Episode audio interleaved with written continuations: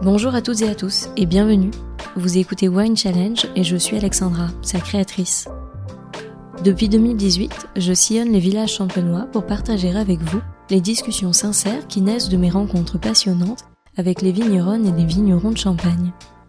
Pour comprendre quels sont leurs challenges d'entrepreneurs et leur vision des vins de Champagne, je vous invite dans ce podcast au cœur du terroir pour découvrir leur parcours de vie, tant professionnel que personnel. Alors sans plus tarder, je vous laisse découvrir un nouveau portrait vigneron qui nous emmène cette semaine à Tessy, à la rencontre de Pierrick Brochet du domaine Jules Brochet. Je lui laisse le soin de vous raconter son histoire et je vous souhaite une très belle écoute. Bonjour Pierrick, merci beaucoup de m'accueillir sur le domaine. Je suis ravie de venir à ta rencontre pour en savoir un petit peu plus sur toi et euh, sur ton projet vigneron que je vais te laisser présenter pour commencer. Ok, bah écoute, euh, je te souhaite euh, bienvenue. Moi, pour me présenter simplement, je m'appelle Pierrick Brochet. J'ai 32 ans et je suis vigneron à Tessy. Aujourd'hui, je travaille sur 2 hectares et demi qui sont assez étalés en Champagne, répartis sur trois secteurs principaux. Secteur montagne de Reims Nord, avec des faces nord sur des sols de craie, Tessy-Mailly. Sud montagne de Reims, début vallée de la Marne sur Haï. Et on a aussi des vignes dans la vallée de la Marne à Barzy-sur-Marne. Pour t'expliquer un petit peu comment j'en suis arrivé là, moi, je viens d'une famille de vignerons, euh, la famille Brochet, euh, qui est assez euh, présente en Champagne, principalement sur la côte nord, montagne de Reims. Nous, on est sur Tessy. C'est mon grand-père qui s'est installé ici, et puis qui a repris des vignes, qui a reconstitué un domaine. Quand j'étais plus jeune, je me voyais pas vraiment vigneron. C'est pas quelque chose qui m'intéressait au départ, tout simplement parce que ça me semblait très, à l'époque, hein, ça me semblait très industriel, des grosses cuves en inox. Ça me plaisait pas plus que ça, en tout cas ce que j'en voyais j'avais pas d'intérêt particulier pour les études ou pour quoi que ce soit, donc j'ai malgré tout fait des études viticoles. Et puis les études en fait euh, m'ont pas plu du tout. J'ai fait un bac agricole, je suis allé au lycée viticole d'Avise après, j'ai fait un BTS. Ça m'a pas plu parce que c'était très conventionnel. J'avais le sentiment qu'on nous formait pour travailler dans une grande maison et ça me plaisait pas du tout. Et en quittant le BTS, j'ai eu envie de rester dans le vin, malgré tout, mais de découvrir autre chose. Donc euh, je suis parti en Bourgogne pour mes stages euh, de BTS. Et là, j'ai découvert l'aspect terroir, j'ai découvert euh, le côté travail sous bois, une approche un peu plus naturelle, une approche de mise en valeur des différentes parcelles. Quand je suis revenu en Champagne, j'avais envie de persévérer euh, dans ce domaine-là, donc je suis allé travailler pour des vignerons qui étaient un peu dans cette même optique. Et ça m'a ouvert les yeux et je me suis dit, ah, en fait, il y a vraiment des choses à faire et c'est comme ça que je veux travailler. Donc dans un premier temps, j'ai laissé ça de côté parce que j'avais pas de vigne, mon père, il m'a dit, écoute, pour l'instant, je suis suffisamment jeune, donc vis ta vie, et puis on verra plus tard. Donc euh, j'ai fait quelque chose de totalement différent, j'ai fait du sport en fait. Et c'est en 2015 que j'ai pu racheter euh, deux parcelles de vignes sur Tessy et Mailly-Champagne. Donc ça s'est fait euh, voilà, coup sur coup. Je me rappelle, je regarde dans le journal et je vois une annonce à Tessy, vigne à vendre aux enchères. Je me rends à l'enchère en me disant bah, ça peut être sympa et puis finalement voilà, je me retrouve à acheter la vigne. Quelques semaines plus tard, on me propose de racheter une vigne sur Maï, donc je me dis bah banco. Donc là, je me retrouve avec 30 arts de vigne à côté de chez moi, que je peux travailler comme je veux.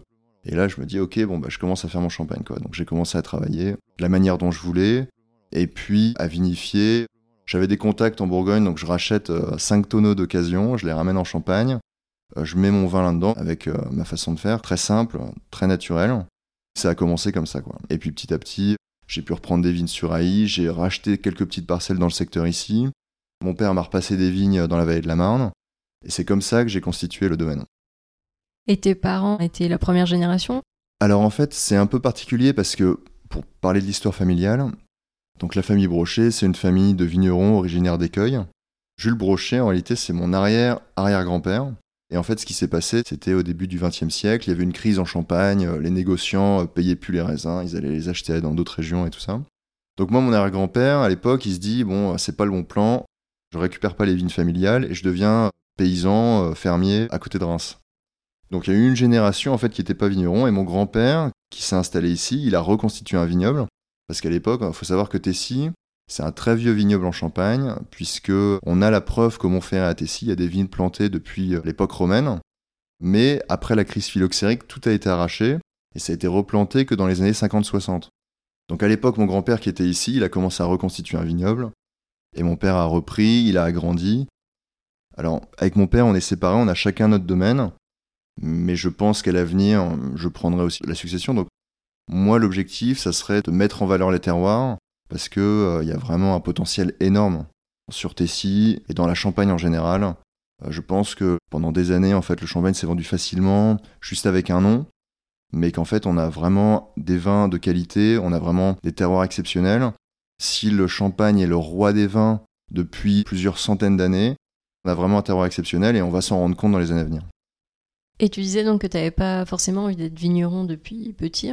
Est-ce que malgré tout, le fait d'avoir vu ton père travailler avec certains gestes en cave, en cuverie, te laissait penser quand même qu'un jour tu ferais peut-être ce métier? Alors en fait, euh, mon père, c'est pas vraiment un vigneron. Il a plus une mentalité paysanne. Mais à l'époque, il avait un salarié, Gérard, qui lui faisait son champagne et qui était passionné de vin. Et moi, c'est lui que j'aimais euh, regarder travailler. Enfin, c'est assez curieux parce que je dis que je pensais pas faire ça, mais malgré tout, quand j'avais 12, 13, 14 ans, j'avais fait mon vin rouge avec lui. Donc on avait fait du coteau ensemble, on avait été euh, cueillir les raisins, il m'avait expliqué. Euh, on avait fait du coteau et j'en ai encore quelques bouteilles aujourd'hui, donc c'est assez, assez, rigolo. Donc oui, ces, ces gestes-là, c'était assez intéressant parce que c'était des vignerons de l'ancienne génération. Et c'est vrai que ça, ça a été un exemple pour moi avant même euh, mes premiers boulots euh, chez d'autres vignerons. Et justement, où est-ce que tu t'es formé et qu'est-ce que tu as appris de ces moments-là? Alors, j'ai travaillé chez euh, Xavier Boutrois à Centenay, qui a un tout petit domaine, qui a quelques parcelles sur Pomard, mais principalement sur la côte chalonnaise. Bon, là, quand j'étais en Bourgogne, j'ai commencé à voir un petit peu un travail un peu différent à la bourguignonne. Et puis, quand je suis revenu en Champagne, ce qui était amusant, c'est que j'étais à Vise, au lycée viticole. J'avais un prof qui était très axé conventionnel, et qui disait tout le temps, euh, voilà, dans Avise, il y a euh, Célos, qui est un peu le, type un peu barré. Et du coup, moi, quand j'ai fini mes études, je me suis dit, voilà, ce que j'ai appris, ça me plaît pas, si j'allais frapper euh, chez Anselme pour travailler pour lui. Et il m'a dit, ok, donc je suis allé chez lui. Pour moi, c'était une révélation parce que son approche du terroir, sa façon de travailler très naturelle, ça m'a totalement ouvert les yeux et ça a été une vraie révélation. Quoi. Et je me suis dit, ah ouais, c'est génial, c'est comme ça que je veux travailler. Travailler main dans la main avec la nature. Qu'est-ce qui m'a permis d'arriver à ça? Quand je travaillais euh, ici, quand j'étais plus jeune, on faisait les vendanges, tout ça. Vous rentrez dans une cuverie, il n'y a que des cuvinox. Il n'y a aucune âme. Il n'y a rien qui transpire, il n'y a pas d'énergie, c'est très froid. Quand on rentre dans un chai qui est rempli de tonneaux, il y a une vraie énergie, il y a quelque chose de très chaleureux, on sent que c'est vivant. Euh, voilà, c'est totalement différent. Et moi, c'est comme ça que j'avais envie de travailler, de manière naturelle, de manière artisanale. Et c'est pour ça que j'en suis venu à, travailler de cette manière-là. Et quand tu as décidé d'acheter donc euh, ces parcelles dont tu parlais tout à l'heure, est-ce que tu avais des doutes Non, pour moi c'était assez grisant parce que c'était une opportunité incroyable. Parce qu'en fait, voilà, dans, la famille, on, a des vignes mais qui sont assez étalées.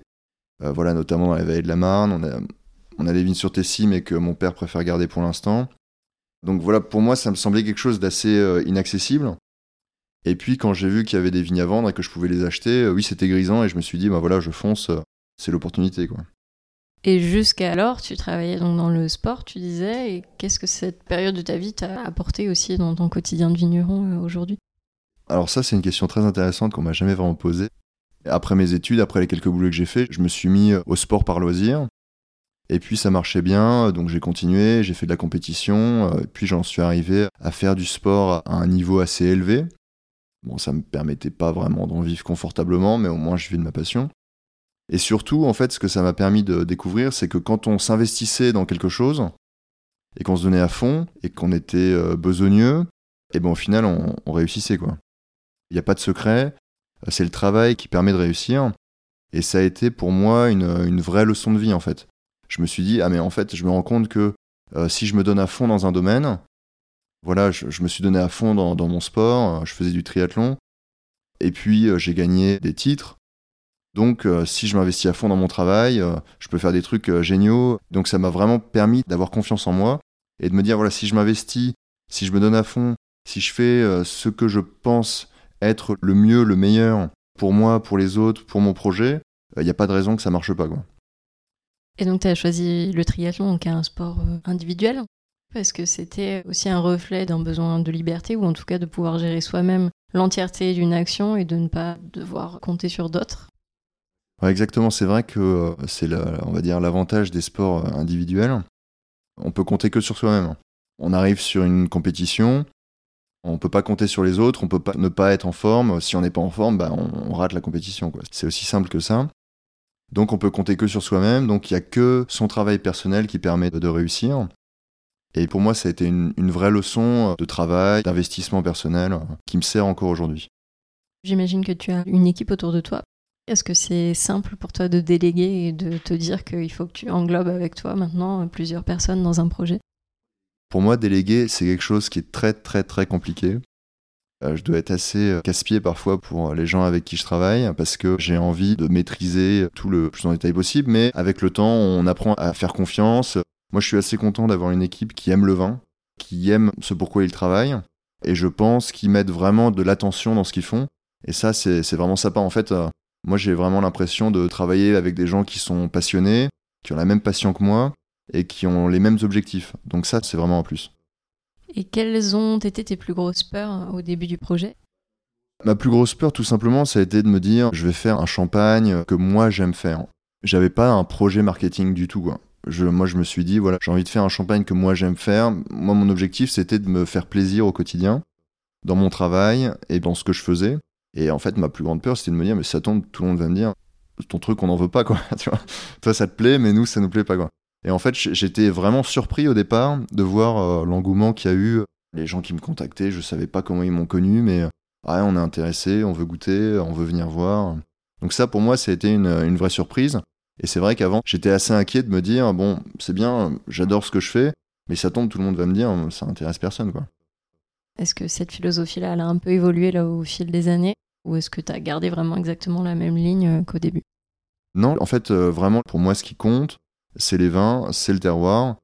Le vigneron, pour avoir des grands vins, pour avoir des vins qui soient complexes, le vigneron doit s'effacer, doit laisser la nature s'exprimer. Donc en fait, j'ai toujours gardé cette approche très simple du travail. En gros, la question qu'il faut se poser, c'est pas qu'est-ce qu'on doit faire, c'est qu'est-ce qu'on ne doit pas faire. Et en fait, on doit en faire le moins possible. Moins on en fait, euh, mieux le vin se porte. Plus on en fait, plus on interagit avec le vin, plus on standardise. Et plus on standardise, et moins il y a de complexité. Donc en gros, il faut essayer de s'effacer au maximum pour laisser le vin s'exprimer. Donc ça, c'était ma philosophie de départ. On adapte toujours le travail en fonction des conditions du moment, mais ça a toujours été ça et c'est toujours la même depuis le départ. Et concernant la labellisation, est-ce que toi tu es plutôt pour ou contre? Est-ce que c'est quelque chose que tu as en tête pour demain? J'ai pas de projet de certification, j'y ai réfléchi, j'avais voulu l'entamer. Et il y a deux raisons qui m'ont un peu fait euh, ralentir là-dessus. C'est que déjà, je voulais pas être catégorisé comme euh, quelqu'un euh, voilà, qui fait tel type de produit. J'ai eu des importateurs qui m'ont dit on veut une certification, mais qu'est-ce que ça veut dire? Ça veut dire que si demain je la perds, ça marche plus. J'ai envie que les gens viennent d'abord pour le vin. Et si on parle justement des vins, quel est le plus beau compliment qu'on peut te faire sur un de tes vins aujourd'hui? C'est difficile pour un consommateur extérieur d'exprimer le plus beau sentiment parce que pour moi, le plus beau sentiment, c'est celui que moi je ressens quand, par exemple, je goûte un de mes vins. Je ressens totalement la même énergie que quand je suis dans la parcelle. Par exemple, ce que j'explique souvent, c'est que les différentes parcelles de vigne, il y a des climats qui sont plus froids, il y a des climats qui sont plus chauds, il y a des sensations différentes dans la vigne, il y a une énergie différente dans chaque parcelle, et ce qui est incroyable, c'est quand on goûte le vin et qu'on retrouve cette même énergie qu'on ressent à la parcelle. Alors ça, c'est quelque chose pour un amateur de vin qui goûte dans un cadre différent qui est assez difficile à déterminer parce que bien souvent il n'a pas vu la parcelle, il connaît pas tellement la parcelle. Alors moi j'essaye d'expliquer pendant les visites, j'essaye de montrer, mais mais pour moi le vin il est vraiment tel que je veux le faire quand je ressens cette énergie de la parcelle dans le verre. Et est-ce que tu as des nouveaux projets de cuvée ou de nouvelles envies pour demain? Pour l'instant, on va essayer de continuer sur notre lancée. On a toujours des projets en tête, mais là, je pense qu'on peut encore faire mieux dans notre approche. Et je pense que c'est surtout ça l'objectif. Parce que pour l'instant, je suis pas encore à 2 hectares et demi de mis en bouteille. Donc l'objectif, ça va être d'arriver à ça dans un premier temps. Et puis après, on verra, on avancera petit à petit. Toujours améliorer euh, notre méthode de travail. Voilà, je pense que l'amélioration, elle est à la vigne, elle est au niveau de la manière dont on travaille le, le plus qualitatif possible. quoi. Et est-ce que tu t'entoures d'autres vignerons dans tes réflexions au quotidien ou au contraire, est-ce que tu préfères travailler plutôt seul et rester focus sur ce que toi tu aimes faire? J'avoue que je suis en contact avec quelques vignerons, mais, pas euh, tant que ça, parce que bon, Le travail plus la vie de famille me fait que j'ai pas énormément de, temps libre aujourd'hui pour passer du temps, mais il y a des échanges, il y a des échanges. Et j'essaye d'avoir les retours d'expérience de chacun. Euh, on essaye d'échanger au maximum, de manière à toujours pouvoir anticiper les années compliquées, clairement le changement climatique, euh, avoir une idée de, comment on peut s'adapter à l'avenir. C'est le genre de discussion qu'on a avec les autres unions. Euh. Et puis on essaye d'échanger les retours d'expérience pour pouvoir aller de l'avant. Ça, c'est aussi quelque chose qui est vraiment incroyable en Champagne. Moi, c'est le sentiment que j'ai. Les vignerons sont tous main dans la main pour faire avancer la Champagne de manière générale. Et ça, je trouve ça très fort. Et c'est une vraie force pour nous. C'est-à-dire que demain, j'ai un conseil à demander à un vigneron. Je sais que tout le monde me répondra. Et inversement, moi, s'il y a des vignons qui viennent, qui veulent voir comment je travaille, qui veulent me, poser des questions, je leur ouvrirai la cave et je leur montrerai. quoi. Et ça, je pense que c'est une grande force aussi euh, en Champagne. C'est quelque chose que je vois chez les jeunes vignerons et qui est vraiment génial. quoi. Et quel conseil tu pourrais donner euh, à la nouvelle génération de vignerons qui euh, arrivera après toi et qui réfléchit sûrement à certains projets? Alors moi, il y a un conseil que je donne euh, systématiquement, puisque c'est un conseil qui m'a été donné il fut un temps, c'est faire confiance à son terroir. Tout simplement parce que ça paraît une phrase toute bête comme ça. Mais ce qu'il faut comprendre, c'est que les vignes en Champagne, il y en a depuis peut-être 2000 ans. Elles ont été adaptées au terroir, les variétés euh, qu'on cultive, elles ont été adaptées à la région sur des générations et des générations et des générations de vignerons qui, en fait, pendant euh, des siècles, ont travaillé euh, sans chimie, ont travaillé sans énergie fossile et qui ont dû s'adapter et qui ont dû adapter le matériel végétal au terroir. Et donc, il faut faire confiance à tout ça. Parce que eux, en plantant les vignes, ils se sont rendus compte, bah là, ça fait du bon vin, là, c'est intéressant, quand on taille comme ça, c'est bien. Donc il faut faire confiance à tout ça, il faut faire confiance en fait à tout l'héritage champenois qu'on a. Donc ça c'est le premier conseil que je donnerais euh, aux jeunes vignerons. Faut pas s'inquiéter, il faut laisser les choses se faire naturellement. Elles se sont faites très naturellement pendant les 2000 dernières années, donc il n'y a pas de raison que ça s'arrête aujourd'hui. Tu parlais donc tout à l'heure de l'influence qu'a eu euh, sur toi à tes débuts. Est-ce que tu lui as déjà fait goûter tes vins et quel est l'échange que vous avez eu par rapport à ça, si c'est le cas? Je lui ai fait goûter euh, mes vins il a goûté, il m'a dit bon honnêtement, hein, si tu veux un avis objectif avec toi, euh, j'arriverai pas à te donner un avis objectif. c'est tout ce qu'il m'a dit. Est-ce que c'était important pour toi d'avoir une reconnaissance de sa part? Disons que pas spécialement parce que de la manière dont je travaille, je, ne recherche pas une reconnaissance particulière. Ce que je veux, c'est simplement un vin qui ait de l'énergie, qui représente un lieu particulier, donc après, que quelqu'un l'aime ou l'aime pas, que ce soit en scène qu'il l'aime pas ou quelqu'un d'autre ou quelqu'un qui l'aime, finalement moi ça m'est égal. Ce que je veux, c'est que le vin, il, représente quelque chose, il ait une identité. Et avant de conclure, est-ce que tu peux partager avec nous ton plus beau souvenir de dégustation? Alors c'est euh, peut-être pas très objectif, mais euh, je pense que ce serait euh, un Célos millésime 2005. Comme beaucoup de vins d'Anselme, il a une profondeur assez unique une énergie assez unique que j'ai du mal à retrouver dans d'autres vins.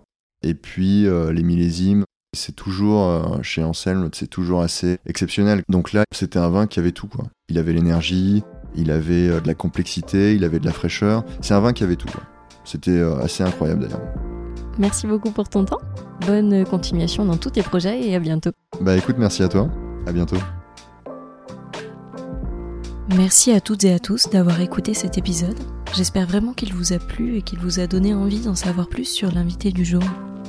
Vous pouvez retrouver dès maintenant toutes les informations et les références de cet épisode sur le site wine-challenge.com, mais également sur le compte Instagram du podcast at winechallengepodcast. Je vous donne rendez-vous dans 15 jours pour découvrir une nouvelle conversation.